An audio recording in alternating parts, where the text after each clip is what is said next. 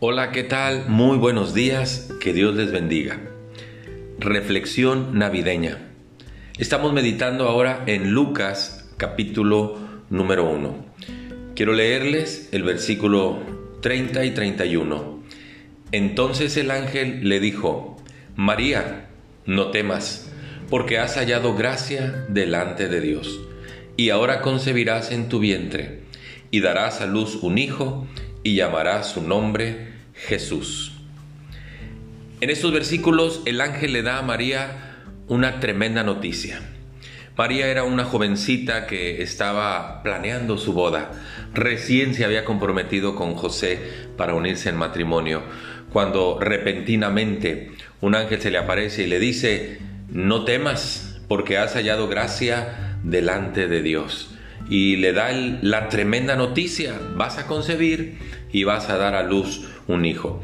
Y claro, María se sorprende y dice, pues esto es imposible porque yo nunca he estado con ningún hombre, nunca me he acostado con ningún hombre.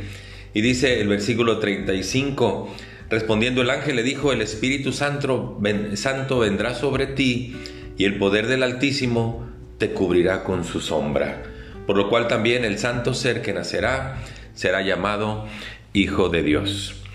En el plan de Dios para la humanidad está la salvación o la redención del ser humano.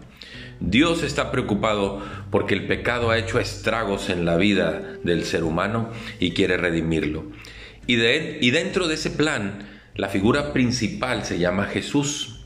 Ese es el propósito de Dios, que Jesús sea nuestro redentor, nuestro salvador.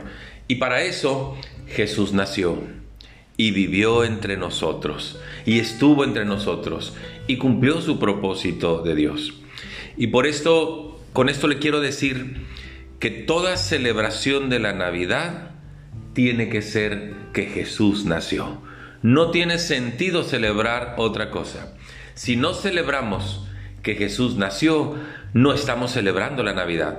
Estamos dándole gusto simplemente a nuestra vida con la comida, con la reunión, con los regalos, con la fiesta. Pero si la figura principal de la Navidad, que es Jesús, no se celebra, entonces la Navidad pierde todo sentido, todo propósito, porque Navidad es que Jesús nació y Él vino a salvar a la humanidad de las terribles consecuencias del pecado. Así que recuerde, cuando usted esté en la celebración, eh, haga un alto, llame la atención de la gente y diga, recordemos a Jesús, celebremos a Jesús y el propósito por el cual vino a esta tierra. Muchas gracias, que Dios le bendiga, hasta pronto.